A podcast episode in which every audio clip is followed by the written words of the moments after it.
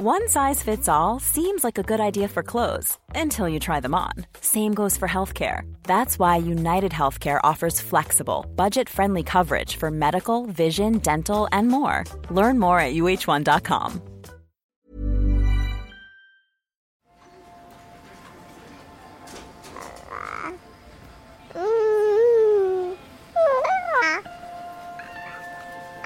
Les enfants sont vraiment des, des éponges émotionnelles et des miroirs incroyables. Et les adultes ont cette responsabilité de réfléchir véritablement au cadre et à euh, leur impact personnel. L'enfant ne nous demande pas forcément notre avis et on n'est pas obligé de lui donner. Ils ignoraient que ce serait aussi dur que ça, je pense. Ouais, ils doivent vivre un enfer. Pourquoi tu m'as jamais aimé? Mais qui a dit que je dois t'aimer C'est qu'il s'agit de déconstruire l'existant pour créer du nouveau. Et le nouveau, c'est la parentalité. Bienvenue dans mon cabinet. Je suis Mathilde Bouichou, psychologue clinicienne spécialisée en périnatalité. Je reçois, j'accompagne des femmes, des hommes, des futurs parents, des couples aussi, autour de toutes les questions euh, qu'ils peuvent se poser sur euh, leur parentalité, leur devenir parent.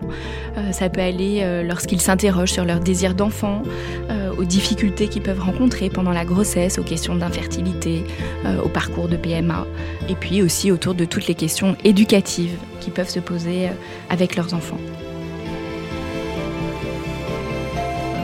Nous nous retrouvons aujourd'hui pour un épisode hors série. Nous allons aborder la façon de poser les bases d'un environnement euh, familial bienveillant.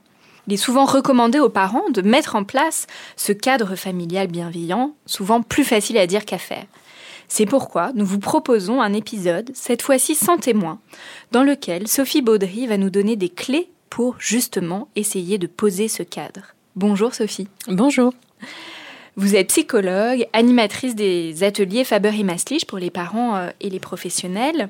Sophie, en quoi il est important de mettre en place ce cadre familial bienveillant? Alors le cadre familial euh, bienveillant, c'est quelque chose qu'il faut mettre en place. On va dire c'est la première fondation quand on cherche effectivement à avoir une vie euh, de famille harmonieuse avec avec ses enfants. Parce que c'est le travail des parents de mettre en place ce cadre-là. Donc ça se réfléchit, ça se pense. Il faut pas attendre qu'il y ait les difficultés et les conflits qui surviennent pour réfléchir à la façon dont on va exercer sa parentalité, définir ses priorités éducatives, euh, voir qu'est-ce qui est de l'ordre de l'interdit, euh, qu'est-ce qui est de l'ordre du négociable ou non, par exemple. Et quels vont être les bénéfices de ce cadre?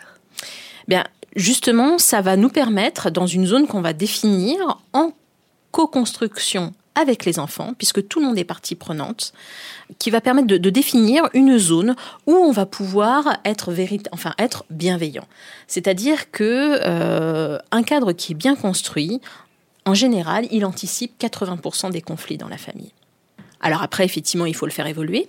Hein, mais un cadre, ça se construit pas pour deux jours, ça se construit à minima pour, euh, pour quelques mois, on va dire. Mais c'est cette zone qui va nous permettre effectivement de naviguer dans, dans un cadre qui a déjà été prédéfini avec, euh, avec les enfants concernant la vie familiale. Voilà euh, la façon dont on, dont on fonctionne au sein de la famille, euh, voilà ce qui est interdit, voilà ce qui est négociable, voilà quels sont tes espaces de liberté, et d'avoir donné comme ça un petit peu des, des repères euh, dans l'espace familial pour euh, que l'enfant euh, sache ce qui est possible, ce qui ne l'est pas, et voilà qu'il ne tombe pas par hasard sur quelque chose qui était absolument interdit mais qui n'a pas été énoncé. Donc voilà, c'est c'est vraiment baliser, on va dire, l'environnement familial pour que l'enfant trouve ses repères et qu'on puisse nous aussi avoir une zone euh, de confort. Parce que la bienveillance, eh bien, ça demande souvent beaucoup d'énergie. On est souvent de- des adultes à avoir souffert euh, d'une éducation euh, assez répressive émotionnellement, qui n'était pas forcément très très bienveillante. Beaucoup d'entre nous ont vécu ce qu'on appelle des violences éducatives ordinaires, hein, qui sont des violences bien qu'on voit un petit peu un petit peu partout. Pour parler un petit peu de ça rapidement. Pour que les auditeurs sachent, sachent euh, ce que c'est. Euh, ce sont des, des, des, violences qui sont vues comme banales et pas graves, mais qui sont des véritables violences, euh, des violences mmh. éducatives. Il s'agit de la punition, il s'agit des cris, il s'agit du chantage, il s'agit des insultes, il s'agit du mensonge. Ça, c'est ce qu'on appelle euh, des violences éducatives ordinaires. Et je tiens à rappeler euh, que ces violences, qui sont effectivement pas forcément physiques, qui sont psychologiques ou verbales, sont interdites par la loi depuis, depuis l'année dernière. Hmm, oui, le docteur Guéguin est venu nous, en parler dans, dans un épisode à, ce sujet. Quand vous dites c'est un cadre qui va se co-construire, là je pense aux, aux, parents qui ont des tout jeunes enfants qui sont pas encore en mesure de euh, co-construire ce cadre. Donc finalement c'est aux parents déjà d'initier ça et puis petit à petit ils vont intégrer les enfants en fonction de leur âge et le cadre va aussi évoluer en fonction de l'âge des enfants. Euh, le cadre, de toute façon, euh, il va être euh, en lien avec, il doit être compréhensible effectivement par les enfants, il doit être construit avec lui. donc, un enfant à un an et demi ou à deux ans, effectivement, il aura un accès à l'environnement qui est limité de par ses capacités motrices, par exemple. Mmh. Donc, ça sera pas effectivement, ce sera pas une négociation au sommet sur tous les aspects de la vie pour négocier chaque chaque contrainte, on va dire. donc, le cadre va s'élargir on va dire, au fur et à mesure. Et plus les enfants vont grandir, et plus effectivement, euh, il va falloir euh, être précis. Il va falloir parler de choses auxquelles on ne parlait pas quand l'enfant, dont on ne parlait pas quand lorsque l'enfant était plus jeune. Donc finalement, le cadre, il faut le faire effectivement à hauteur, on va dire, euh, de, de l'enfant. Mais avec des mmh. très petits enfants, on peut les associer à ces, à ces démarches-là, avec effectivement leur façon de, de verbaliser, L'idée, c'est qu'ils participent véritablement à la démarche et que ce ne soit pas les parents qui imposent le cadre aux enfants de façon euh, arbitraire ou parce que c'est comme ça qu'on fait. Non, chaque famille doit créer ses propres règles. Voilà. Hmm. Et ça se fait avec les enfants. Ok. Les, les, enfants apprennent par imitation, donc la manière dont les parents vont se comporter entre eux, avec eux, va évidemment avoir euh, un impact sur aussi les comportements et en tout cas, du coup, on voit bien l'importance pour les parents de, travailler sur eux-mêmes. Est-ce que voilà, ça aussi, c'est un, un, prémisse à poser euh, ce, aux bases de cet environnement familial? Tout à fait. C'est-à-dire que souvent, euh, quand il y a des problèmes dans la famille ou avec les enfants, on focalise sur eux. Mais il faut savoir prendre du recul, euh, savoir s'interroger soi-même, effectivement, en tant qu'être humain, en tant qu'adulte, en tant que parent, sur la façon dont nous agissons nous-mêmes avec eux, et ce qu'on leur donne à voir aussi. La façon dont on interagit avec les autres adultes, la façon dont on interagit avec les autres enfants de la fratrie aussi. C'est très important parce que l'enfant, finalement, euh, il se nourrit pas tant que ça de mots, il observe beaucoup les comportements euh, qu'il voit. D'ailleurs, ça active, Catherine Guéguen vous en a peut-être parlé, les, les, fameux neurones miroirs, qui fait qu'il intègre, on va dire, des schémas comportementaux. Hein. Hmm. C'est vraiment la matrice des relations en fait et des, euh, des relations sociales qui se qui se créent euh, dans, dans la toute petite enfance. Et donc du coup, ce qu'on lui donne à voir, il va effectivement l'intégrer. Alors effectivement, c'est toute la difficulté quand on a vécu des violences précocement, c'est encore plus difficile de s'en défaire parce que même neuronalement, cérébralement, on a intégré, on a mm. inscrit effectivement ces schémas comportementaux. C'est pour ça que ce qu'on donne à voir à l'enfant, même si on n'est pas euh, directement, par exemple, violent avec lui, euh, s'il est spectateur euh, de violence, c'est extrêmement néfaste pour lui aussi. Le fait de s'interroger sur sur soi, sur euh, ce qu'on fait, ce qu'on est, ce qu'on dit, la façon dont on interagit. Pour les adultes, elle est, c'est vraiment la première question à se poser. Et j'ai souvent coutume de dire que finalement, l'éducation des enfants se résume souvent à un travail sur soi-même pour les adultes. Mmh. On projette beaucoup d'attention vers comment est-ce qu'on éduque l'enfant, comment, mais finalement tout nous renvoie à nous. Tout nous renvoie à la façon dont nous nous réagissons, à nos douleurs, à nos failles, à des choses effectivement qui nous ont, qui nous ont, qui nous ont perturbés. Et donc souvent, enfin, au final, quand on fait tout ce, chemin, et on l'a jamais terminé, hein, le chemin sur la, sur, sur, sur la réflexion de, éducative, mais ça nous renvoie souvent effectivement à nous-mêmes. Voilà. Mmh. Oui, moi je le vois bien avec les parents que j'accompagne dans mon cabinet. Mmh. Donc le travail sur soi, on va dire, il est, il est fondamental. Et il faut bien faire attention parce que les enfants sont vraiment des, éponges émotionnelles et des miroirs incroyables.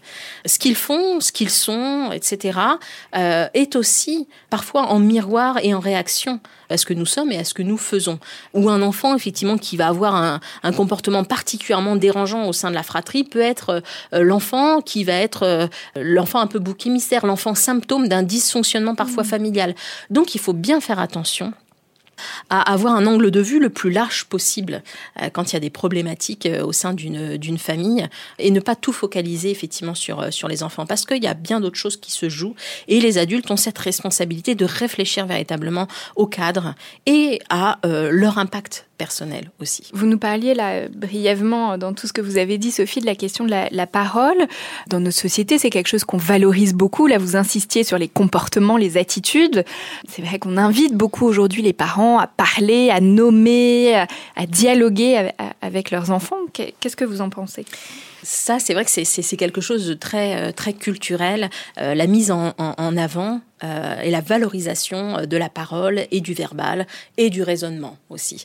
Ça a été instigé par, par les courants, notamment psychanalytiques, mhm. hein, où les pulsions doivent être sublimées par la verbalisation.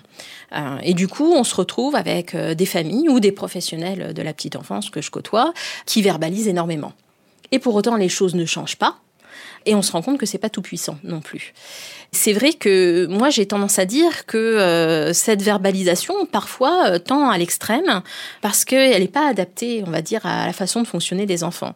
Les enfants euh, n'investissent pas immédiatement la verbalisation comme canal de communication privilégié, notamment les tout petits. Hein. Euh, avant 5 ans, par exemple, euh, les enfants euh, réagissent au toucher, aux odeurs, au regard. ils ont d'autres façons, on va dire, d'interagir et d'autres canaux de communication qu'on peut solliciter et qui sont parfois beaucoup plus efficaces que des verbalisations qui n'en finissent plus et qui en plus introduisent, on va dire, une position. Alors, pas voulu, forcément voulu par l'adulte, mais qui, à mon avis, n'est pas pensé euh, de, domination adulte euh, par euh, la maîtrise du verbe, que mhm. l'enfant ne possède pas en fait. Mmh. Donc on se retrouve dans une situation d'inégalité. Et quand on est dans ces situations-là, la communication est difficile. Donc souvent, on va avoir des adultes qui verbalisent énormément auprès de l'enfant. Et parfois, on se rend compte que c'est souvent pour calmer eux-mêmes leurs peurs et leurs angoisses. Hein. Et du coup, des petits-enfants comme ça qui sont assommés de tas de mots, de phrases qui leur tombent dessus, qui sont un peu sidérés ou qui s'en vont parce qu'ils trouvent pas d'intérêt. Voilà. Mmh. Donc, on veut dire c'est un véritable échec de la communication. Or, le but, c'est de mettre en place la communication avec l'enfant et de le solliciter aussi sur des terrains sur lesquels on n'a pas l'habitude d'aller. Du coup, quelles peuvent être ces alternatives à la parole? Pour communiquer avec l'enfant Alors avec les petits, c'est clairement le, contact, le contact physique qui va être euh, qui va être déclencheur. Euh, par exemple, solliciter l'attention d'un enfant à, dans une autre pièce alors qu'il est euh, en train de, de, occupé à faire quelque chose et s'étonner que l'enfant ne réagisse pas, ben c'est méconnaître effectivement le fait que l'enfant lui est pris dans son jeu, dans son activité et il va pas réagir aux, stimuli aux stimuli verbal que va lui adresser l'adulte qui est hors de hors de hors de sa vue par exemple. Donc, dans ces cas-là, il faudra que l'adulte se rapproche de l'enfant, qu'il établisse une sorte de proximité, voire que, voilà, il, touche légèrement le, bras et qu'il établisse un contact physique pour que le message passe pour l'enfant. Donc le contact physique, ça peut effectivement être un moyen euh, de rentrer en contact avec l'enfant. Le regard aussi. Quand l'enfant sollicite notre attention, etc., il n'y a pas forcément besoin d'utiliser euh, euh, des tas de mots, des tas de descriptifs, etc. Un regard soutenu, euh, le fait de suivre son action, de, porter un regard bienveillant sur lui, et Dieu sait qu'effectivement on peut, en exprimer beaucoup, on peut exprimer énormément de choses à travers le regard, mmh. c'est aussi un, langage et un moyen de communication. Bref, je recommande aux adultes de réfléchir à la question de l'investissement de tout ce qui est non-verbal dans la communication avec les enfants. Oui, le non-verbal et puis la question aussi des émotions, j'imagine. Bien sûr. Tout ce qui va être euh, vécu, ressenti, euh, voilà, pouvoir partager ça. Euh. Oui. Ça, c'est très important, effectivement, de, caler la communication au niveau de l'enfant. Quand l'enfant est aux prises avec des émotions qui sont très fortes, c'est pas la peine de partir sur des abstractions, des moralisations, des explications qu'il est incapable d'entendre étant donné l'état émotionnel dans lequel il est. Mm. Voilà il est aux prises avec son émotion, il faut accueillir ses émotions. Voilà. L'adulte souvent est trop pressé d'en finir, de trouver une explication rationnelle, de la livrer à l'enfant alors qu'il est incapable euh, cérébralement de l'entendre, euh, parce qu'il est pris dans une émotion, dans des émotions fortes qui ne lui permettent pas de mobiliser euh, certaines parties de son, de son cerveau, qui lui permettent d'avoir accès à des, des, fonctions plus, plus intellectuelles, on va dire. Donc, il faut se mettre à hauteur de l'enfant pour bien communiquer avec lui. Hmm. Qu'est-ce qui peut venir faire obstacles euh, à la communication alors des obstacles à la communication, euh, il y en a plein et qu'on utilise, euh, qu'on utilise très souvent. Donc mhm. moi, souvent, je propose un petit exercice aux adultes, mhm. aux parents, pour se mettre un petit peu en lien, se connecter à ça. Parce que ça, c'est vrai que c'est moi, je m'appuie pas mal sur la, sur la pédagogie Faber et Maslich et la question de la mise en situation des adultes permet de se reconnecter à ce que peuvent ressentir les enfants. Donc si vous voulez, je vais vous proposer ce petit exercice. Avec plaisir, Sophie. je suis ravie d'être votre cobaye. Alors, imaginez que donc vous êtes euh, vous êtes un parent et euh, votre journée euh, débute très mal. Voilà. Donc euh, le départ avec les enfants a été très chaotique. Euh, il y a des affaires effectivement que vous n'avez pas réussi à retrouver avant, avant le départ. Euh, les enfants ont crié ou pleuré et vous les avez emmenés en retard à l'école. donc vous les posez à l'école. Vous êtes vous-même du coup en retard pour arriver à votre travail et vous savez qu'à votre travail vous attend une énorme masse de travail parce que la veille vous n'aviez pas, enfin depuis déjà plusieurs semaines vous avez vous, réussissez pas à boucler vos dossiers. Donc vous arrivez déjà assez stressé au travail.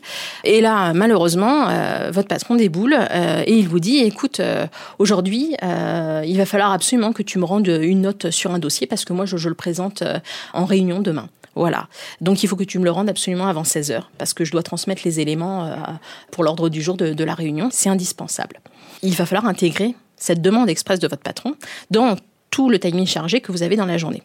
Et malheureusement, tout s'enchaîne. Les mails arrivent en rafale, les coups de fil n'arrêtent pas, vous avez à peine le temps de prendre une pause déjeuner, le temps file à toute vitesse, et à 16h, votre patron revient devant vous et vous demande donc euh, la note. Il dit, bah, écoute, euh, je t'ai demandé une note, je l'ai toujours pas, tu peux me la donner s'il te plaît. Et là, vous vous rendez compte que vous n'avez absolument pas eu le temps d'atterrir ne serait-ce qu'une seule fois dans la journée pour travailler sur ce que votre patron vous avait demandé. Donc vous essayez de balbutier des excuses, vous dites bah je, suis désolée, je j'ai vraiment pas eu le temps aujourd'hui, j'étais absolument débordée, euh, j'ai pas pu rédiger cette note, mais si vous voulez, euh, je voudrais la faire tout de suite. Ah bah oui, mais non, mais il va falloir que j'aille chercher mes enfants, je je peux pas rester, mais et là votre patron euh, se met à exploser devant vous en vous disant que c'est absolument euh, euh, très, c'est très décevant de votre part, c'est absolument euh, effectivement insupportable parce que c'est pas la première fois que vous répondez pas à une de ces demandes. vous êtes en open space, donc tous vos collègues effectivement sont, sont à côté en train d'assister d'assister à, la scène. Il finit par vous dire, écoutez, sincèrement, je me demande si ce, si ce travail il est pas un petit peu au-dessus de vos compétences. Et sur ce, il s'en va sans euh, écouter ni euh, vos explications, ni vous donner une autre opportunité euh, de rendre le travail qui vous a demandé.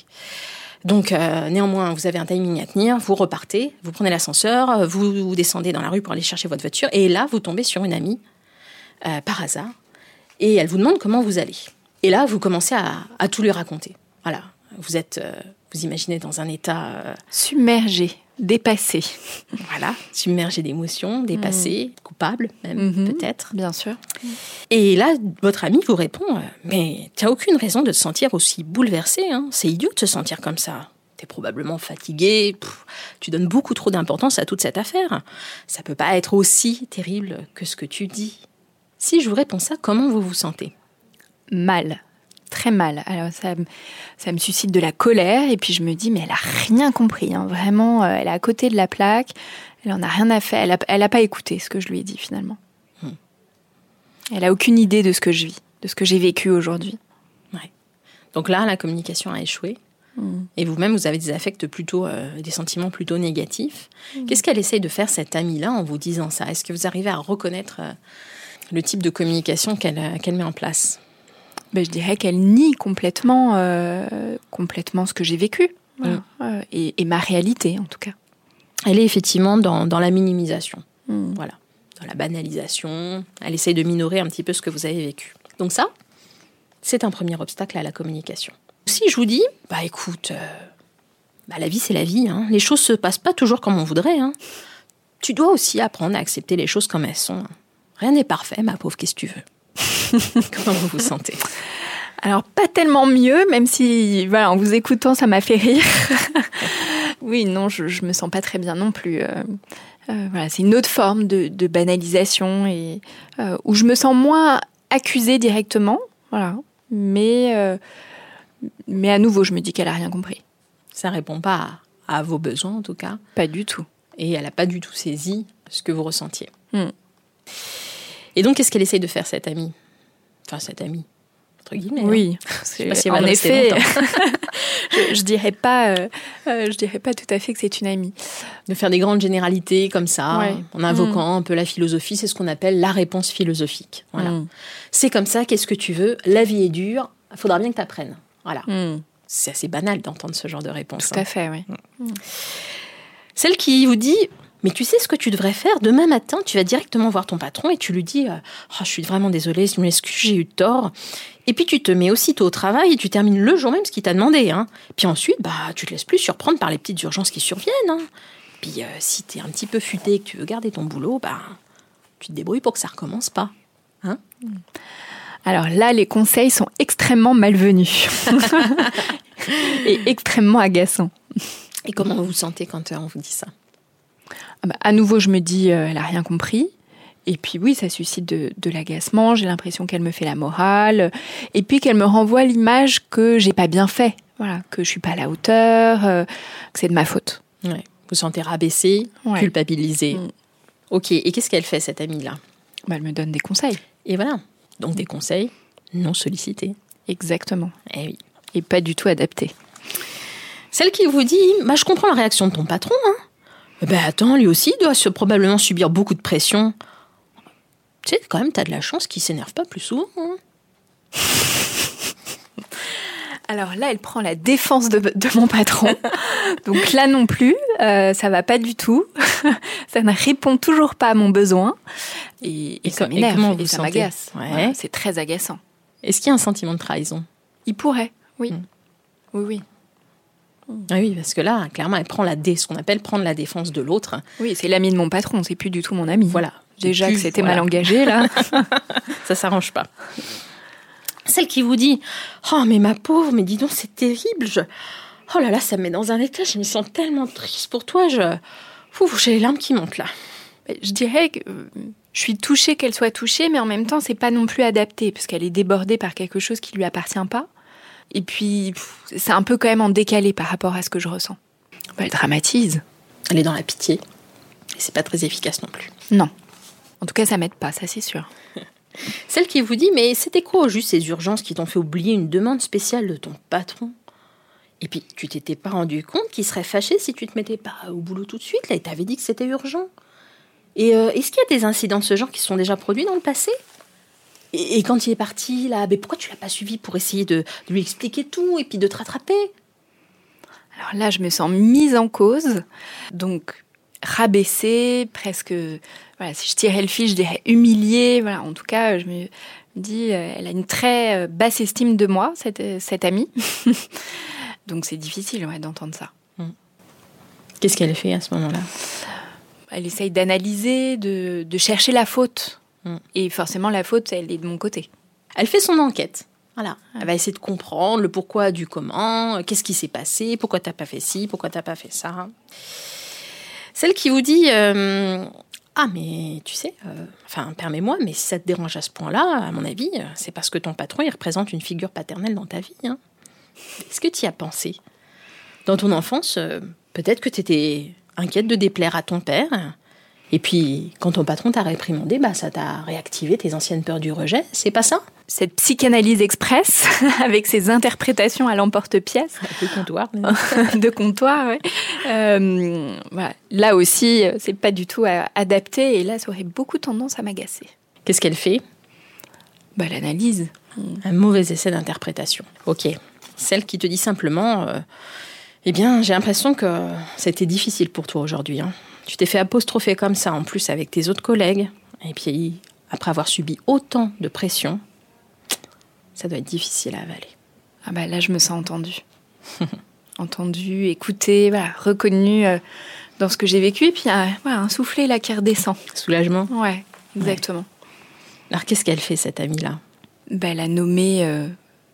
mes émotions, voilà, mon vécu, elle a reformulé en gros. C'est ce qu'on appelle la reformulation mmh. empathique. C'est-à-dire mmh. qu'elle s'est connectée véritablement à ce que tu pouvais ressentir dans la situation et elle l'a simplement mis en mots. Voilà. Mmh. Et là, ça provoque effectivement, et on l'entend dans, ta, dans, on l'entend dans votre voix, euh, une sensation d'apaisement, de, soulagement, parce que enfin, on s'est senti écouté et reconnu dans ce qu'on ressent. Sans qu'il y ait de jugement, d'interprétation, euh, de réponse philosophique, etc. Qu'est-ce que vous en pensez de cet exercice? À quoi ça vous fait penser? Ah ben là, ça me fait penser à tout ce que j'entends des parents que j'accompagne et des réponses qu'ils donnent à leurs enfants. En effet, euh, voilà, quand on est dans la moralisation, dans la dramatisation, dans le fait de donner des conseils, euh, bah souvent ça n'a pas euh, l'effet qu'on attend. Ce sont de vrais obstacles à la communication. Mmh. Parce que finalement, la transposition, elle est assez simple à faire. Imaginons que nous récupérons notre enfant après une journée difficile qu'il a, qu'il a vécue, où euh, il s'est bagarré par exemple avec un camarade euh, dans la cour, euh, alors que c'était pas lui par exemple qui avait initié la bataille et qui s'est fait punir et gronder par, par sa maîtresse, imaginons, et que vous le récupérez le soir comme ça, donc dans un état émotionnel assez similaire à ce que vous, vous avez pu vivre quand on l'a transposé mmh. au monde adulte. Et malheureusement, on peut imaginer euh, bah, tous les obstacles à la communication que j'ai formulés euh, euh, bah, côté enfant. Hein. C'est-à-dire hmm. que on va chercher à minimiser. Oh bah oui, mais bon, c'était qu'une petite bagarre, c'était pas si grave que ça. Puis ça, bon, c'est la première fois que ça t'arrive, c'est rien. Hmm. Voilà. On peut imaginer aussi la réponse philosophique. Ah bah oui, bah la vie c'est pas simple. Parfois, il y a des jours, et eh ben voilà, on s'est levé du pied gauche ou ça marche pas comme on voudrait. Faut serrer les dents. Faut serrer les dents. La vie, c'est difficile. Ou le conseil. Bah oui, mais je t'avais déjà dit de pas t'approcher de ce petit garçon là. Tu sais bien qu'avec lui ça va pas toujours. Écoute, la prochaine fois euh, à la récréation, tu vas jouer au foot avec tes autres copains et puis t'évites de lui parler et puis comme ça effectivement ça se passera mieux. Euh, ou la défense de l'autre. Ah oui, mais euh, je sais que quand même t'as tendance à aller le titiller, hein, ce petit garçon. Hein, euh, tu dis que c'est lui qui a commencé, mais euh, moi j'ai vu que la dernière fois, c'était toi qui étais allé le chercher aussi. Hein. Alors, euh, bah écoute, peut-être œil pour œil, dent pour dent, hein. qu'est-ce que tu veux que je te dise? Ou, ou la pitié? Oh là là, mon pauvre petit, ça a dû être difficile. Oh là là, oh là là, ça me, ça, ça me rend, ça, ça me fait, ça me fait tellement mal de t'entendre parler de genre de choses comme ça. Ou l'enquête. Mais oui, mais attends, tu dis que c'est lui qui avait commencé. Mais qu'est-ce qui s'est passé exactement? T'es sûr? Ah bon? Et c'était à propos de quoi? Une histoire de billes? Mais il n'y avait pas déjà eu un problème avec les billes avant déjà avec ce petit garçon? Bref, on va faire notre enquête en essayant de savoir quel est le vrai du faux alors qu'on n'était pas là, donc on a peu de chance d'y arriver, euh, et d'essayer d'obtenir la, meilleure version possible. Mais ce qui sera euh, au final une vraie communication empathique, ça va être de reformuler ce que cet enfant a vécu. Mmh. Eh bien, je vois que tu as vécu une journée vraiment très difficile. Ça a dû être terrible pour toi de te faire punir et gronder devant tous les enfants dans la cour de récréation. Voilà. Et il n'y a pas forcément besoin d'en rajouter plus. Et ça peut ouvrir le champ d'un dialogue avec son enfant après. Et l'enfant va revenir sur ce qui s'est passé. Et il va commencer à vous raconter en détail ce qui ne va pas, comment il s'est senti, etc. Et ça, effectivement, on lui ouvre une porte pour lui permettre d'exprimer ce qu'il a vécu, ressenti et décharger euh, son émotion qui, porte lourdement euh, sur son, sur son dos. On parle souvent de, mm. sac à dos des émotions. Voilà, vous allez lui permettre de poser son sac à dos des émotions et puis, euh, voilà, de faire retomber mm. un peu le, soufflet, mm. comme vous avez dit tout à l'heure. du coup, quels peuvent être, alors là vous nous avez bien montré hein, tous, les obstacles à la communication, quelles peuvent être les bases justement pour favoriser cette communication? Donc vous nous parliez d'empathie, voilà, du coup, Qu'est-ce que c'est que l'empathie? Souvent, les gens définissent l'empathie comme le fait de se mettre à la place de l'autre, ce qui n'est pas euh, franchement toujours possible. Alors, il y a des petites choses toutes simples qu'on peut mettre en place avec, euh, avec son enfant. Par exemple, le fait de s'assurer qu'on écoute véritablement son enfant et qu'on est disponible pour, euh, pour l'écouter. Euh, souvent, dans les ateliers que j'anime, on prend des exemples, des situations comme ça qui parlent, euh, qui parlent un petit peu aux, parents, qui sont assez banales, on va dire. Mm. par exemple, sur cette première session, ce premier cycle, on met en, on met en scène un, petit garçon avec son papa. Donc, le papa est en train de regarder la télé, le petit garçon arrive et lui raconte Papa, papa, Eric, il m'a frappé, dis donc, tu m'entends? Le papa est toujours devant sa télé. le petit garçon continue. Alors je l'ai frappé, il m'a encore frappé. Et dis donc, tu m'écoutes? Le papa répond, toujours devant sa télé Oui, oui, j'écoute tout ce que tu dis. Et le petit enfant voit bien que son père ne l'écoute pas. Mais non, tu m'écoutes pas le père tente de justifier. Oui, mais moi je peux y écouter et regarder le match en même temps. Ça m'intéresse. Vas-y, vas-y, continue. Ah non, laisse tomber, j'ai plus envie. Et le petit garçon s'en va. Là, on voit bien que le petit garçon a essayé de prendre contact avec son père, que ça n'a pas fonctionné et que du coup il y a un échec de la communication. Mmh. Oui, il laisse tomber. Voilà. Si le papa avait écouté avec toute son attention, voilà comment ça aurait pu se passer. Euh, le papa regarde la télé, le petit garçon arrive, il commence à raconter. Papa, papa, Eric, il m'a frappé, dis donc, et où tu m'écoutes? Là, le père éteint la télé, il se retourne vers son enfant et le regarde. Hmm. Et ça, c'est fondamental. Le petit garçon continue. Alors, bah, je l'ai frappé, et puis il m'a frappé encore plus fort. Il est vraiment méchant, je le déteste. Le père ne dit rien. Il continue à écouter son fils. Le fils ne dit rien non plus. On voit bien qu'il est en train de réfléchir, de ruminer ce qui s'est passé, etc. Au bout d'un certain moment, il dit Mais, euh, bah écoute, moi j'ai une idée, papa. Tu sais, euh, bah la prochaine fois, euh, j'irai jouer avec Kevin. Bah lui, au moins, il passe pas son temps à frapper les gens. Et voilà. Donc là, dans cette situation, qu'est-ce qui s'est passé? Bah, le père a regardé son enfant, donc a eu un contact avec lui, euh, l'a écouté, en effet un contact visuel, puis l'a écouté, en tout cas a vraiment signifié dans son attitude et son comportement qu'il n'était plus en train de regarder la télévision et qu'il était pleinement disponible pour son fils. Euh, et puis il a laissé son fils euh, exprimer ce qu'il avait à exprimer, il n'est pas intervenu, et son fils par lui-même a trouvé une solution. Voilà. Donc ça, c'est un petit peu en raccourci, mais parfois, ça mm. peut être plus rapide qu'on ne croit. Qu'est-ce qu'a fait le papa? Il a accordé simplement du temps et de l'attention. Mm. Il n'a pas rien fait. Il a effectivement rien dit. Il a écouté en silence avec toute son attention. Et ça, c'est déjà un outil très puissant. Accorder du temps et de l'attention à son enfant quand il est en difficulté, sans forcément dire des choses voilà, extraordinaire. Souvent, les, adultes s'empressent de combler ce vide parce que ce que raconte leur enfant euh, réactive tellement de choses euh, en eux et ils ont une telle envie d'agir que du coup, tout de suite, ils vont partir souvent dans le conseil. Ils vont partir dans le commentaire. Voilà. Alors que, mmh. écouter avec attention son enfant en silence, eh bien, c'est très efficace. Alors, particulièrement chez les petits. C'est vrai que ça marche très bien. Mmh. Et ça laisse vraiment la possibilité à l'enfant de se saisir de l'espace de, dialogue qu'on ouvre pour lui, pour qu'il puisse déposer ses émotions, qu'il puisse cheminer et qu'on soit là, non pas de façon interventionniste, mais qu'on soit là effectivement pour l'accompagner et pour accueillir ce qu'il a à nous dire. Hmm. Et souvent, c'est pas facile pour les parents. Oui, c'est ce que j'allais vous dire. Voilà, se, taire, c'est difficile pour des parents souvent. Bah, c'est à contrario de ce qu'ils imaginent euh, hmm. être leur position de parents parce que euh, souvent euh, on a des préjugés comme quoi le parent doit avoir réponse à tout, le parent doit être présent. Agir, c'est forcément parler, c'est forcément faire des mmh. gestes. Et non, en fait, l'enfant n'a pas forcément besoin de ça. En étant disponible, on agit. Clairement. Mmh. C'est pas être passif que de faire ça. Au contraire, c'est une véritable action qui demande effectivement soit un, certain entraînement et une certaine déconstruction des schémas parentaux qu'on peut, mmh. euh, qu'on peut avoir, mais qui effectivement peut être, peut être voilà, euh, extraordinairement efficace. Alors quand même, euh, voilà, pour des enfants un petit peu plus grands, euh, qui effectivement n'ont jamais été habitués à ce type d'outils, faut éviter de faire ça du premier coup. Parce que si vous avez l'habitude effectivement tout de suite d'être dans des discussions assez vives ou de réagir tout de suite et que d'un seul coup vous vous mettez à vous taire, ça va être un peu brutal, notamment pour les mmh. adolescents. voilà, donc il y a, y a d'autres variantes là dont on va dont on va pouvoir parler, mais on peut accompagner notre silence de petits mots voilà, qui permettent mm. de, de, faire progresser euh, le dialogue et le discours de l'enfant euh, et de faire, faire entendre qu'on a entendu ce qu'il est mm. en train de nous dire.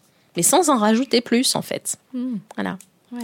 L'enfant ne nous demande pas forcément notre avis sur la question. Et on n'est pas obligé de lui donner. Ni notre avis, ni nos conseils. Exactement. Quel peut être un autre outil, du coup? Donc là, vous nous dites bien, hein, écoutez euh, en silence et avec attention. Ça peut être effectivement les, petits mots dont je vous parlais. Sur la même situation, euh, le papa aurait pu dire, euh, pour accompagner la progression de son enfant dans son, dans son discours, euh, mm-hmm, ok, je vois, Voilà. Et ça aurait suffi aussi. Hmm. Et pas besoin d'en rajouter et d'en faire des tonnes. Seulement, c'est un petit peu plus confortable que le silence parce qu'effectivement, au moins, on prononce quelques mots. Donc souvent, c'est un peu la première étape qu'on conseille, c'est au moins d'accompagner avec des petits mots. Mais de s'en tenir là. Hmm. C'est pas ok, je vois, tu voulais dire, ah d'accord, tu voulais dire que, mais moi je pense que, mais non, en fait, stop. Hmm. Et c'est très dur hein, pour les adultes de faire ça. hein. Il faut s'arrêter. On est là au service, effectivement, de son enfant qui a besoin de déposer quelque chose. Et on accompagne juste le discours avec des petits mots, des hum ou même du non-verbal. On hoche la tête, par exemple. Ça suffit. Il n'est pas besoin, effectivement, d'en- rajouter plus. Il y a d'autres outils aussi Ouais. qu'on peut utiliser qui demandent un peu plus de, de- de pratique. Euh, c'est ce qu'on appelle l'accueil véritablement des émotions. Euh, où là, on va chercher à nommer le sentiment que ressent l'enfant. C'est-à-dire que, pareil, il va falloir faire court, mais il va falloir faire pertinent et pointu. Hein, C'est-à-dire qu'il faut essayer de renvoyer à l'enfant l'émotion qu'il est en train de vivre. Et pour ça, il y a des phrases et des accroches types. C'est des euh, je vois, j'ai l'impression que, tu as l'air de, j'imagine que, et on nomme l'émotion. Colère, joie, peur, tristesse, honte, voilà, les émotions effectivement primaires ou effectivement des sentiments qui sont effectivement bien positionnés au niveau de l'intensité de ce que l'enfant est en train euh, d'éprouver. Parce que ça, c'est fondamental, de bien positionner sur l'échelle de l'intensité. L'enfant, il n'est pas euh, juste un peu énervé. Si ça se trouve, il est, euh, il est Foudrage. euh, foudrage, euh, il est révolté. Et voilà. Et j'ai l'impression que tu révolté. Voilà. Et le fait de mettre le bon mot sur ce que ressent l'enfant va souvent procurer un sentiment d'être entendu et d'être compris. Et c'est fondamental. Si le parent se trompe, qu'est-ce qui se passe? Parce que moi, j'ai tendance à dire aux parents que j'accompagne que s'ils se trompent, finalement, bon, c'est pas très grave parce que ça permet quand même l'expression de quelque chose que l'enfant va dire ah bah non, je suis pas du tout foudrage, je suis révolté. Alors Mhm. bon, quand le langage est un peu plus développé, mais ou je suis triste ou euh, euh, de toute façon, ça va l'amener à réfléchir à ce qu'il ressent. Oui. De toute façon, l'enfant, qu'est-ce qu'il aura perçu? Il aura perçu l'intention de son parent. Son parent aura quand même essayé de se connecter à ce qu'il ressentait. Et c'est vrai que on peut, parfois, on peut, surtout quand on a, on s'est pas connecté précocement émotionnellement avec ses enfants, eh ben, il faut apprendre.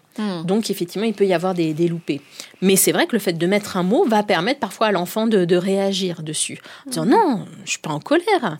Puis je suis juste triste en fait de ce qui se passe parce que je suis triste qu'effectivement euh, ben, un tel ne veuille plus être mon ami, etc.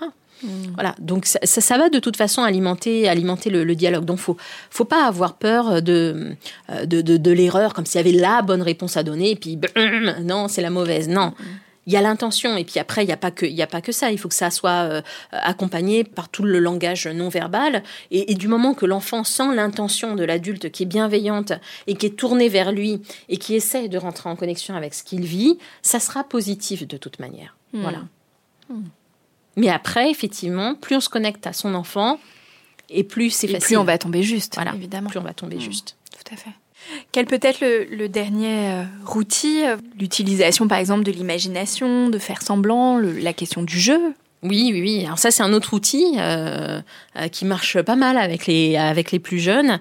C'est qu'au lieu d'utiliser tout ce qui est logique, explication, euh, voilà, rationalisation, comme on aime tant le faire en tant qu'adulte, parce que on est persuadé qu'il faut absolument faire rentrer dans la tête de nos enfants la dure réalité du monde dans lequel nous vivons. Et ben, c'est d'utiliser l'imaginaire. Voilà. Donc, par exemple, un enfant qui dit euh, euh, Oh, maman, maman, euh, ce matin pour le petit déjeuner, ben, je veux mes céréales au miel. Et la maman dit Ah, bah, je suis désolée, là, il n'y en a plus. J'en ai pas racheté. Ah, mais j'en veux, j'en veux, j'en veux, j'en veux, j'en veux. Bah oui, mais je viens de te dire, il n'y en a plus. Tu veux prendre des céréales aux fruits rouges? Mais non, je t'ai dit que je voulais des céréales au miel. Oh, écoute, ça suffit, hein, je fais ce que je peux aussi. tu étais vraiment un bébé, hein. Alors, qu'est-ce qui se passe sur cette situation-là? Le parent s'agace, euh, coupe court. euh, L'enfant vit une frustration intense. tout à fait. Et le parent finit par s'énerver. Mm. Et donc, en général, ça part mal, euh, parce qu'effectivement, ça peut être un début de crise. euh, Oui, il y a de fortes chances que l'enfant s'énerve, puisse euh, se mettre à taper, se rouler par terre. Parce que rationnellement, il n'y a plus de Mm. céréales au miel, en fait. Mm. Donc, au lieu d'opposer un refus enfin, au lieu de, dire à l'enfant euh, qu'effectivement il n'y a pas de, céréales au miel, on peut utiliser l'outil. Alors, c'est vraiment, euh, quand je parle d'outils, c'est vraiment qu'il faut imaginer qu'en tant que parent, on a des situations auxquelles on, est confronté et on a une boîte à outils. Et on utilise les outils en fonction du contexte. C'est-à-dire que. Hmm les outils que je vous donne ne valent pas dans toutes les situations avec tout le monde tout le temps en permanence. Oui, puis en fonction des âges des enfants aussi. Exactement. Mmh. Voilà. C'est en fonction des âges des enfants. Et l'idée, alors nous, euh, dans, les cycles Faber et Maslich, on appelle ça des habiletés, voilà, qu'on développe euh, avec des outils. Et voilà, on pioche un peu dans les outils qui nous semblent, qui nous semblent pertinents en fonction des, des situations et des enfants. Imaginons la même situation avec l'outil que je vous propose. Donc l'enfant dirait euh, Maman, ce matin, j'ai envie de manger mes céréales au miel. Ah ben, j'aimerais bien qu'il en reste dans la maison. Mais j'en veux Ah oui, j'ai l'impression que t'en veux véritablement ce matin. Oh là là, mais maman, j'en veux maintenant là Ah, si seulement je pouvais faire apparaître une boîte géante de plein de céréales au miel et qu'on en ait à profusion dans la maison, eh bien je le ferais. Et là, l'enfant part sur le jeu, sur l'imaginaire mmh. avec le parent. Alors après, on peut, on peut développer, on peut raconter une petite histoire, etc. L'enfant a entendu que c'était, c'était pas possible. Et une fois cette parenthèse qui lui aura permis de vivre sa frustration et de la sublimer quelque part, il peut revenir sur d'autres demandes mmh. et dire, bah, finalement, je, peux, je vais prendre des céréales au chocolat ce matin. Mmh. Voilà ou je vais regarder ce qu'il y a dans, ou on peut l'inciter à venir avec nous voir ce qu'il y a dans le placard. Est-ce que tu veux venir voir avec moi ce qu'il y a dans le frigo, ce qu'il y a dans le placard? Voilà sans passer par le non, il y en a pas, c'est comme ça, qu'est-ce que tu veux? T'arrêtes un peu de faire ta crise? Voilà. Parce qu'en général, l'enchaînement euh, oui. classique. Hmm. Oui, ou dans le, dans le, premier cas, le parent vraiment euh, renforce la frustration de l'enfant, alors que dans le deuxième, ce que vous disiez, il lui permet euh, de la sublimer, de la dépasser, de la vivre, qu'elle soit reconnue, hmm. euh, et puis qu'elle passe, et de pouvoir passer à autre chose. Oui, surtout que les jeunes enfants passent rapidement à hmm. autre chose. Hein. c'est dû à plein de, de, raisons, y compris leur, leur, leur spécificité neurologique et, et, cérébrale. Ils peuvent effectivement passer de sentiments qui semblent contradictoires euh, d'un moment, d'un moment à l'autre. Ce qui n'invalide pas la réalité des sentiments qu'ils vivent, parce que ça, les adultes utilisent aussi souvent pour dire Ah ben écoute, euh, il y a deux secondes, tu pleurais, maintenant tu es content, donc en gros, tu n'avais aucune raison de pleurer. Mm. Mais si, c'est vraiment un raisonnement d'adulte, ça, hein, pour le mm. coup. Oui, et puis on peut, euh, euh, et ça c'est quelque chose encore qui est difficile pour les adultes d'avoir euh, à l'esprit même adulte, on peut ressentir deux choses contradictoires en même temps. on peut être triste et heureux en même temps. Oui, bien sûr. Hmm. Non, non, c'est vrai qu'on est malheureusement assez prompt à catégoriser les choses, à leur donner de la valeur ou non, à estimer qu'il y a des émotions qui sont légitimes et d'autres pas, et c'est vraiment une erreur. Là, je pense à un, autre outil, Sophie, la, question de la coopération qui est quelque chose qui peut euh, aussi vraiment permettre, euh, voilà, et ce que vous nous disiez d'ailleurs euh, au tout début hein, par rapport à la manière de poser le cadre, voilà, de faire coopérer les enfants. Comment on peut susciter cette coopération des enfants? C'est vrai que la question de la coopération, elle intervient euh, très rapidement quand on parle avec euh, les parents des difficultés qu'ils peuvent rencontrer euh, dans leur vie familiale, parce qu'en fait, elle se pose à chaque instant. Mmh. C'est-à-dire que la vie familiale est rythmée par des temps, soumise à des contraintes multiples et variées, et du coup, surtout quand la fratrie s'agrandit, voilà, quand on a plusieurs mmh. enfants, la question de l'organisation, du rangement, de voilà, de, de, de, de, correspondre à un temps donné à ce qui est attendu, etc bah, se pose très très vite. Et mm. c'est autant d'occasion, on va dire, de, de conflit. Oui, oui, là j'entends tous les parents euh, que j'accompagne qui me disent qu'ils veulent que leur enfant range leur chambre, ramène leur assiette euh, dans la cuisine, euh, participe au ménage parfois quand les enfants sont plus grands et qui sont beaucoup dans le fait d'imposer.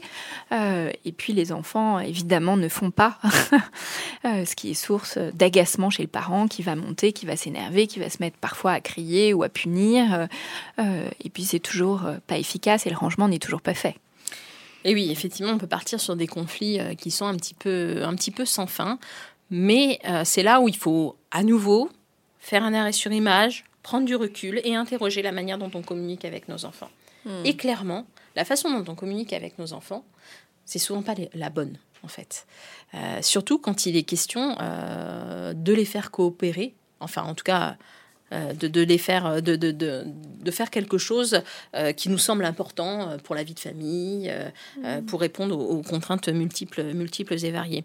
Alors du coup, on va faire un petit, euh, un petit, un petit jeu comme ça, qui sont un petit peu les façons les plus courantes, on va dire, dont les parents interagissent avec, euh, avec les enfants. Alors bon, il y a des situations un petit peu caricaturales, et je suis pas du tout en train de dire que tous les parents sont, sont d'horribles parents maltraitants, mais euh, même dans la caricature de, de, ces, de ces quelques interactions, euh, certainement vous allez reconnaître des façons d'interagir avec, avec vos enfants quand vous voulez qu'ils rangent la table ou leur chambre ou fassent leurs devoirs. Alors par exemple, un parent qui dit euh, Mais tes miettes sur la table du petit déjeuner sont encore restées depuis ce matin Pourquoi tu n'y penses jamais?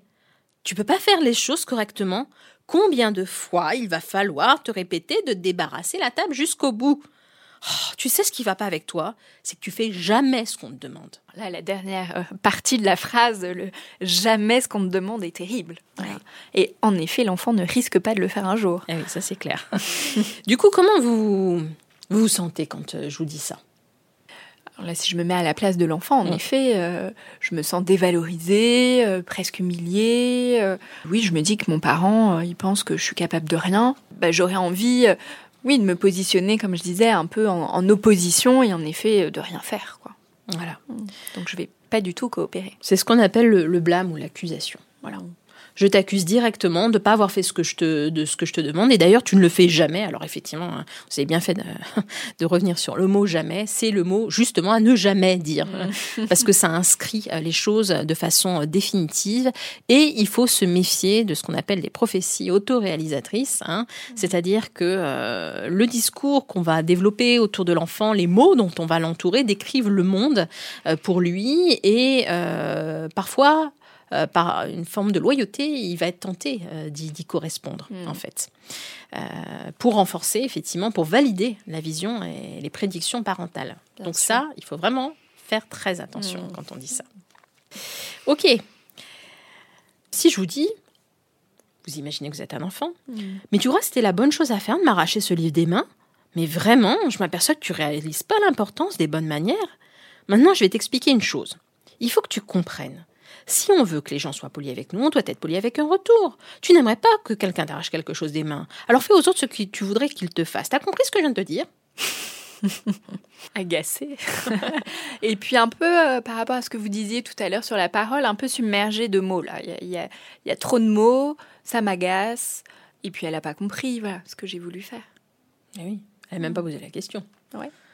Tout de suite, elle, elle est ne s'est partie. pas intéressée à moi finalement. Non, elle est partie sur le sur le, le registre de la morale et euh, des sermons. Voilà. Mm. Et ça, on voit bien que les enfants ils décrochent assez rapidement et que surtout, au grand jamais, ça débouchera sur quelque chose de positif Mm. et sur une quelconque coopération. Si l'adulte dit Mais la température est à moins 3 aujourd'hui et tu mets pas de manteau?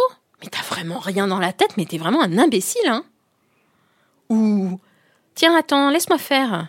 Oh, le temps que tu mets pour euh, faire tes lacets, mais c'est fou, quoi Oh, et puis vraiment, non, mais t'as vu ta chambre dans quel état elle est? T'es vraiment négligent Mais tu vis comme un porc. Il y a vraiment, on va y avoir des rats dans ta chambre. Comment vous vous sentez quand vous entendez ça? Ah, je me sens mal.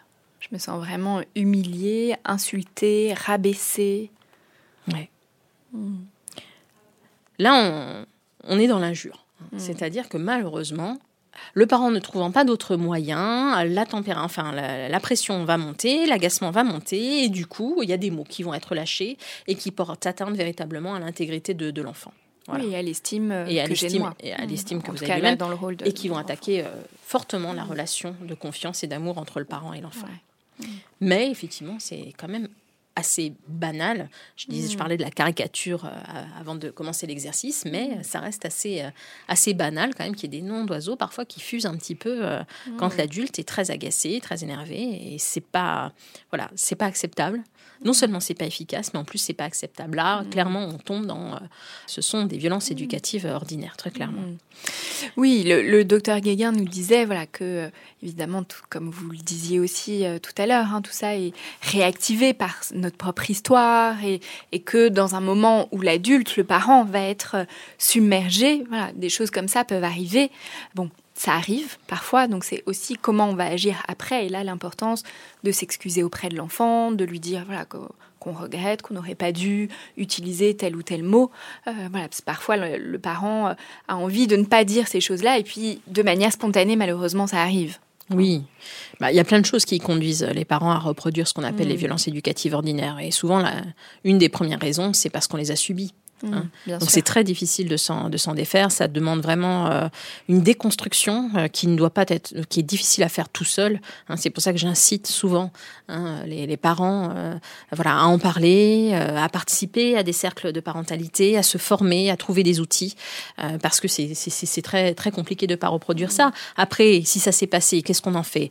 Culpabiliser de façon de façon excessive, si ça n'amène pas à l'action, c'est, c'est pas c'est pas intéressant. Ce qu'il faut retenir de la culpabilité c'est d'essayer de pouvoir changer les choses, de se dire là, il y a une alerte. Après, la première chose à faire, c'est effectivement euh, de faire entendre à l'enfant tout de suite la normalité de son comportement.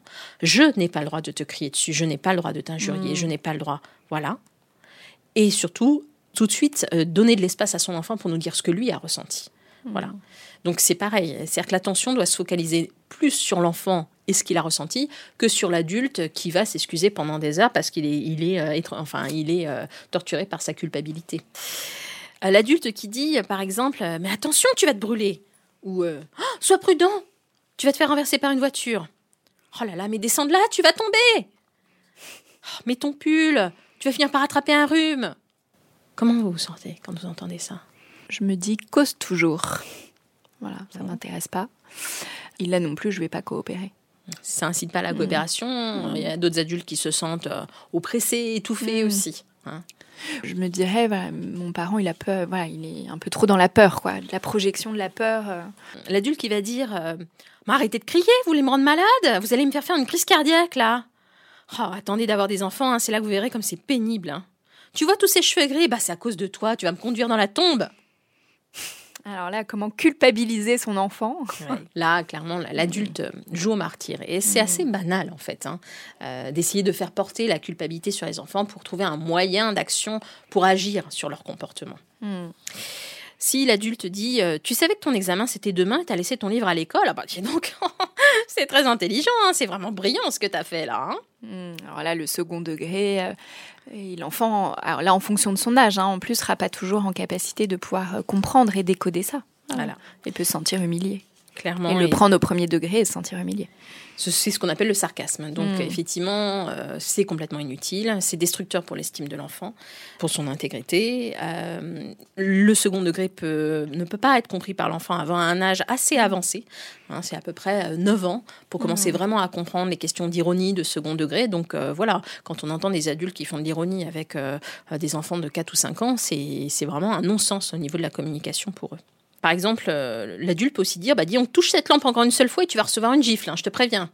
Hmm. Alors là, la menace, en plus d'une violence physique. Euh. Dis donc, tu m'as menti pour ton bulletin, non? Tu sais ce que tu vas devenir quand tu seras grand Quelqu'un en qui personne ne peut avoir confiance. Hmm. Là, on est dans les prédictions, qui sont extrêmement destructrices. Ou les comparaisons. Pourquoi tu peux pas être comme ton frère? Son travail est toujours terminé à l'heure, lui. Pareil, ça n'incite pas effectivement à oui, là, pour le coup, il n'y a, rien de mieux pour accentuer les conflits au sein de la fratrie, les comparaisons. C'est clair. Les outils alternatifs qu'on peut proposer par rapport à ça, donc il est vraiment toujours intéressant de faire un peu un arrêt sur image, un inventaire de la façon dont on interagit avec nos enfants quand il s'agit de les amener à faire quelque chose. Et malheureusement, tout ce que je vous ai décrit là, bah, c'est assez banal. Euh, c'est malheureusement la façon dont les adultes s'y prennent quand ils demandent une fois ou deux ou trois et que ça marche pas. rapidement, on tombe dans les mesures un petit peu euh, coercitives et qui sont extrêmement destructrices pour l'enfant, euh, pour son estime, pour la relation de confiance et d'amour qu'il a avec, avec, avec son parent. Et en plus, c'est complètement inefficace. Donc Faber et Masli, je propose des, des outils qui sont plus descriptifs et qui permettent effectivement de pas gravir les échelles de la violence avec ces mmh. enfants de cette façon-là. Donc le premier, par exemple, euh, eh bien, c'est décrire ce qu'on voit. On arrive dans une pièce, il y a quelque chose, il y a un problème. Voilà, il y a une. on prend l'exemple souvent dans les, dans les formations Faber et Maslich de la serviette mouillée sur le lit. L'enfant est sorti de la salle de bain, euh, il avait les cheveux mouillés, s'essuie avec, et puis il a laissé euh, ses serviettes mouillées sur le lit, donc ils sont en train de mouiller le lit. Voilà. Alors, la première chose, avant de blâmer, euh, faire des menaces, etc., c'est peut-être simplement de décrire ce qu'on voit. Parce que, comme je le dis, les enfants qui sont plus petits, euh, n'ont pas forcément la même perception du temps, de l'espace et de mmh. l'orientation que nous. Et euh, ce qui nous paraît évident, nous saute à la figure en tant qu'adulte, n'est pas forcément toujours évident avec un enfant. Donc au lieu de commencer sur un mauvais pied en le blâmant, l'accusant ou ce genre de choses, euh, c'est simplement de partager la réalité factuelle avec lui. Je vois une serviette humide sur le lit. Voilà. Et on laisse la possibilité à l'enfant de réagir par la suite. Mmh. On peut aussi donner de l'information. Par exemple, pour un enfant petit, on lui dit ah, la serviette c'est en train de mouiller la couverture et ce soir je vais dormir dans des draps mouillés. Voilà. Et c'est pas prendre euh, les enfants pour des, euh, pour des idiots que de, que de hmm. dire ça, parce que les adultes, ils ont immédiatement la conclusion, puisqu'ils ont l'expérience de la vie. Hein. Mais pour des tout petits, eh ben, ça peut être important de rappeler, de rappeler des choses comme ça, et de partir au moins sur une base de constats partagés, pour hmm. laisser la chance à l'enfant ben, d'aller reprendre la serviette pour l'étendre, euh, ou de faire quelque chose, ou de donner une explication, ou voilà mais proposer un autre chemin pour pas démarrer le dialogue avec, euh, avec euh, bah, toutes, les, toutes les façons de, réagir euh, extrêmement néfastes que je vous ai décrites. Mm. Ça peut être aussi quelque chose quand ça se répète régulièrement, qu'on en a déjà parlé. Au lieu de donner plein d'indications à l'enfant, on va simplement lui dire le mot serviette. Voilà. Il sait que ça concerne la serviette. Et ça évite de tomber sur l'ordre, donner des ordres, faire la morale, faire la morale, etc. Mm. Voilà. Donc, quand c'est quelque chose de récurrent et installé, parce qu'il ne faut pas dire serviette comme ça mm. alors que c'est la première fois, mais quand on l'a déjà dit plein de fois, on redit juste le mot, le mot clé. Parce que mm. ça, ça marche très bien avec les enfants de réagir à des mots clés. Serviette. Mm. Voilà. On peut décrire aussi ce qu'on ressent. Voilà. Moi, j'aime pas dormir dans un lit humide. Voilà. Et on essaie de faire un, exercice d'empathie avec l'enfant en lui faisant comprendre que voilà, euh, ce qu'il a fait va avoir pour conséquence de me mettre dans une situation inconfortable. Ou sinon, on peut aussi utiliser l'humour avec une petite note, par exemple, qu'on peut mettre euh, euh, sur, euh, sur la serviette dans la salle de bain, etc. Euh, comme dans Alice au Pays des Merveilles qui fait parler les, les, gâteaux, et etc. Étends-moi, par exemple, ou un petit mot, un petit mot griffonné avec, plutôt de façon ludique et plutôt gentil, mm. hein, évidemment, parce qu'il ne s'agit pas de mettre un ordre par écrit, hein, ça marche pas. Mm. Mais le, le, jeu et le fait de, de, de, mettre un intermédiaire, de prendre l'intermédiaire de la petite feuille, mm. peut être intéressant pour pour diminuer la tension qu'il y a euh, sur les contraintes que euh, les parents imposent aux enfants. Hmm. Voilà, ça peut être un média. Hmm. Oui, là, ça m'évoque un outil dont on a parlé plusieurs fois dans, dans Parentalité, qui est aussi la question des routines. Voilà, souvent, le fait d'écrire quelque chose ou de mettre des images en fonction de l'âge de l'enfant va permettre de faire tiers et en effet, voilà, d'être moins euh, dans le rapport de force, dans le face-à-face avec l'enfant et, euh, et, lui imposer des choses, parce que cette routine, évidemment, elle aura été co-construite aussi avec l'enfant. Oui. Hmm dans tout ce que vous nous avez euh, évoqué, euh, Sophie, hein, dans la construction des bases de cet environnement familial euh, bienveillant, se pose évidemment la, question de la punition. Alors, beaucoup de parents aujourd'hui s'interrogent sur celle-ci. Est-ce qu'elle est nécessaire? Est-ce qu'elle est efficace?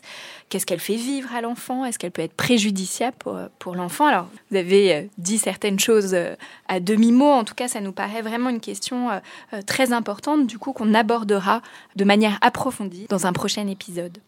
En tout cas, voilà, vraiment merci beaucoup Sophie pour euh, tous euh, ces outils que vous nous avez euh, donnés. Hein. On voit bien qu'ils peuvent être utilisés de manière beaucoup plus large que la famille. Hein. On peut les utiliser avec son conjoint, avec ses collègues, au travail. tous ces outils sont issus de la communication non violente, qui est un processus de communication qui a été élaboré euh, Marshall Rosenberg, euh, dont on peut retrouver voilà, des vidéos notamment sur YouTube. Euh, il y a Communication non violente avec Marshall Rosenberg. Il y a aussi Thomas Dassenburg qui a fait plusieurs vidéos, Réenchanter le couple, Cessez d'être gentil, soyez vrai. Isabelle Padovani qui a plein de vidéos, Communication non violente, je ne suis pas une girafe. Est-ce que Sophie, vous auriez voilà, d'autres ressources à nous partager? Effectivement, les, livres de Marshall Rosenberg et ses conférences sont vraiment intéressantes parce que là, on est vraiment sur les bases, on va dire, de la, communication non violente. Donc, son, son livre, les mots sont des, des murs ou des fenêtres. il est vraiment, vraiment, vraiment intéressant et, pertinent. Et après, c'est vrai qu'il y, a, y, a, des ressources extrêmement nombreuses sur Internet sur tous ces, sur tous ces, ces sujets-là. Je ne peux que redire aussi que la littérature Faber et Maslich est toujours très intéressante. Donc, parler pour que les enfants écoutent et écouter pour que les enfants parlent. Euh, mmh. les exercices qu'on a fait, les outils que je vous ai donnés sont vraiment issus de ces cycles de formation. Donc vous pouvez vous rapprocher euh, d'associations euh, qui proposent ce type de formation, mais vous avez aussi les livres qui sont disponibles sur Internet et des conférences sur ce thème-là. Voilà. Merci beaucoup Sophie. Avec plaisir, à bientôt. Pour ceux qui nous écoutent, vous pouvez nous suivre sur Facebook et Instagram pour continuer les échanges en toute bienveillance. Vous pouvez aussi nous écrire à l'adresse podcastparentalité au pluriel gmail.com. Si vous avez aimé, n'hésitez pas à mettre 5 étoiles sur Apple Podcast et on se retrouve dans un prochain épisode.